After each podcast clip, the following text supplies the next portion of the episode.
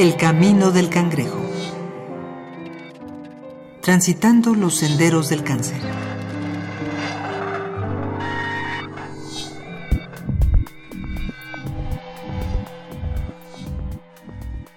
El conocimiento empírico es la raíz gestora del conocimiento científico. Es gracias a la experiencia acumulada en el esfuerzo de varias generaciones que hemos aumentado progresivamente nuestra calidad de vida. Bueno, más que acercamiento fue una vivencia con mi padre. Mi padre murió de leucemia a los 45 años, casi 55. Y primero tuve un mal diagnóstico, porque me dijeron que no era nada. Abre el sobre, empieza a ver y la cara se le empieza a cambiar, a desdibujar. No me acuerdo de la reacción de los demás. Creo que en esos momentos sí te, sí te enfocas un poquito en ti. Vieron que, pues sí, era un niño, pero también era una bola al lado. Y pues hasta la fecha, este, estoy desde los 19 años, tengo 27, he estado relativamente sana, o sea, bueno, pues problemas de salud, pero ya no relacionados con el, con el cáncer.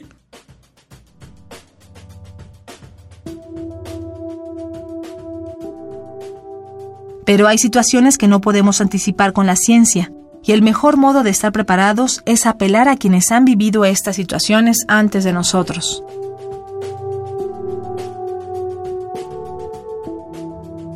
Capítulo 38.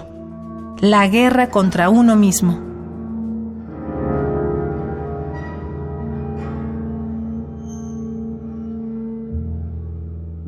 Desorientación, miedo, incertidumbre. El golpe emocional al recibir un diagnóstico de cáncer es el umbral de una experiencia que cambia por completo el ritmo de vida de una persona. Viviana Valverde.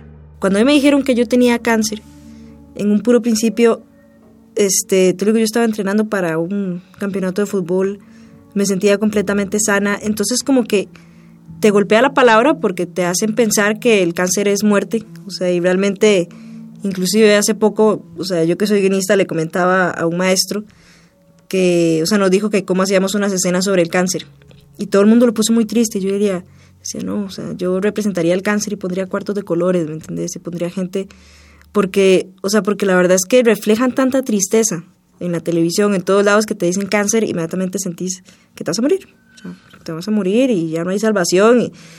Pero en lo personal yo me asusté, yo dije cáncer, pero yo me veía también y a los 15 años. Tenés todavía cierta inocencia, que yo quería recuperarme porque tenía un par de 15 años que no me podía perder, porque eran los 15 años del año, este, tenía partidos de fútbol, tenía, o sea, tenía tantas cosas que para mí en ese momento eran más importantes que la salud, por la inmadurez que tenía, digamos, que como que no pensé tanto en lo que estaba pasando.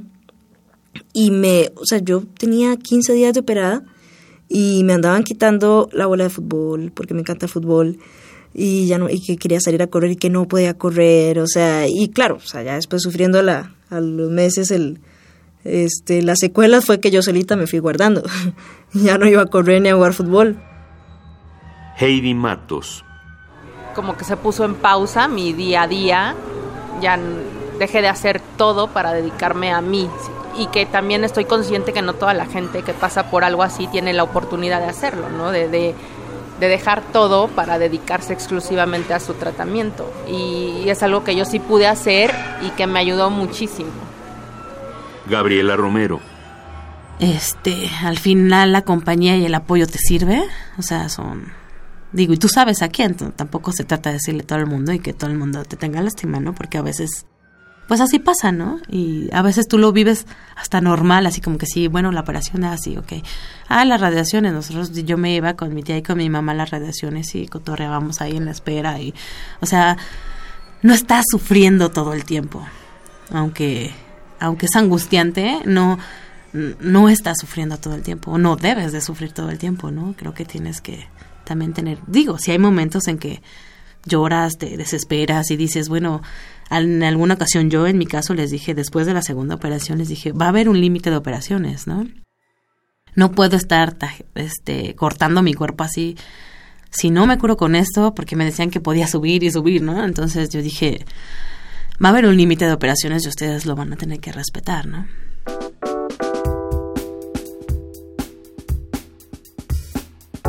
Desde el primer día que un paciente se somete a su tratamiento contra el cáncer, debe ser consciente de que la medicina y su propia voluntad de vivir irán codo a codo en una batalla cuyos orígenes y raíces aún desconocemos.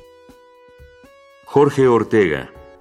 Y, y conviví con muchas personas, porque en las quimios fueron grupales muchas veces, y, y platicamos todo esto, porque cada, quimio, cada cáncer y cada persona, obviamente, pues reacciona diferente.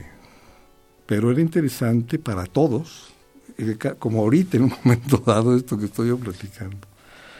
Pues todo eso, yo tengo este tipo y me ha pasado esto y esto y esto y esto me ha pasado. Muy interesante, ¿no?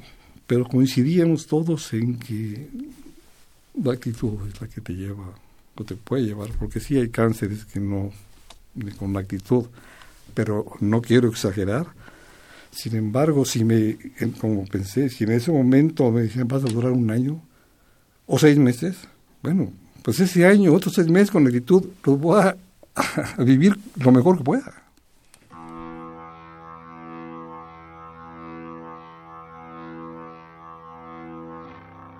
Cada año se realizan nuevos descubrimientos sobre el cáncer y las alternativas para su tratamiento lo que demuestra que podemos agradecer a la ciencia médica la generación de los tratamientos más efectivos.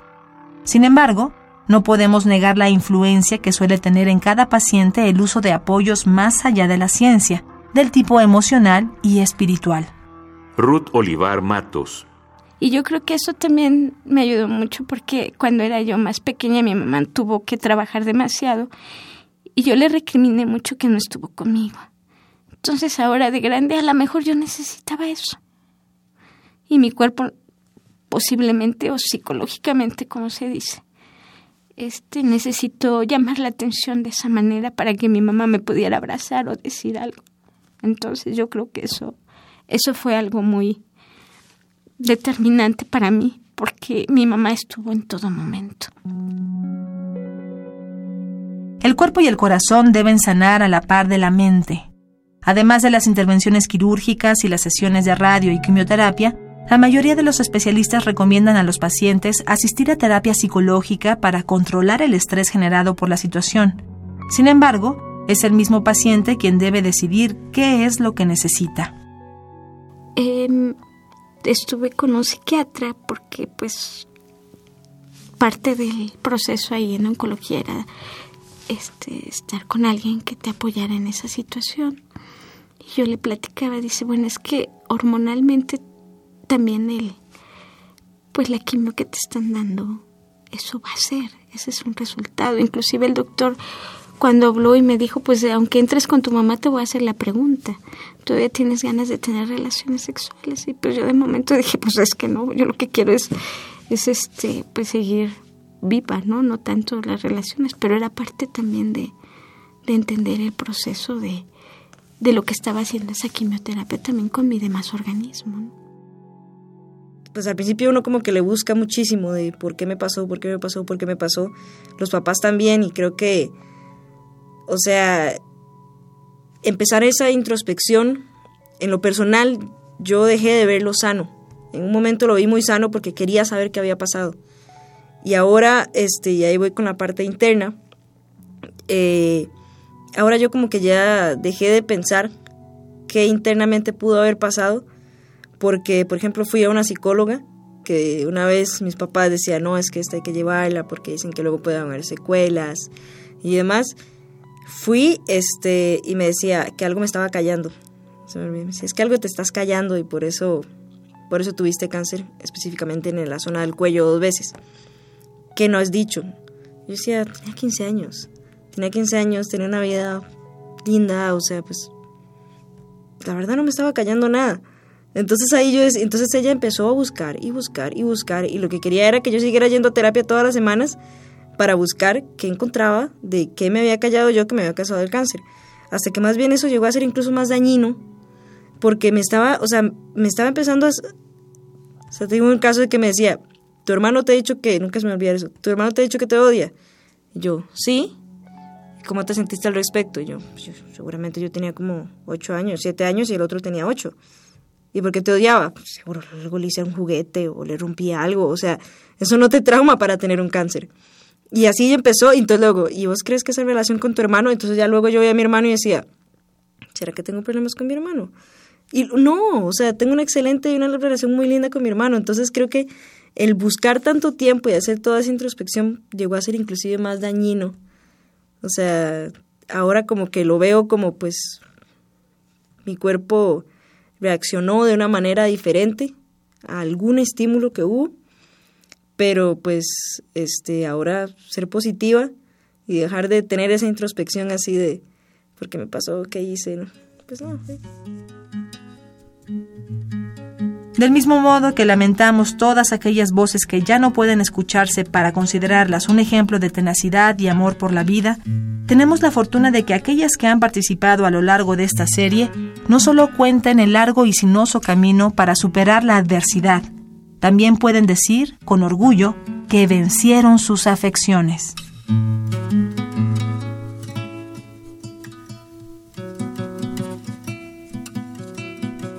En este capítulo contamos con la participación de Emma Meseguer, Gabriela Romero, Ruth Olivar Matos, Viviana Valverde, Heidi Matos y Jorge Ortega.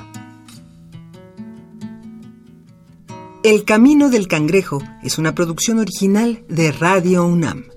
Voz María Sandoval. Guión Mario Conde. Música original Nefi Domínguez. Producción Oscar Peralta.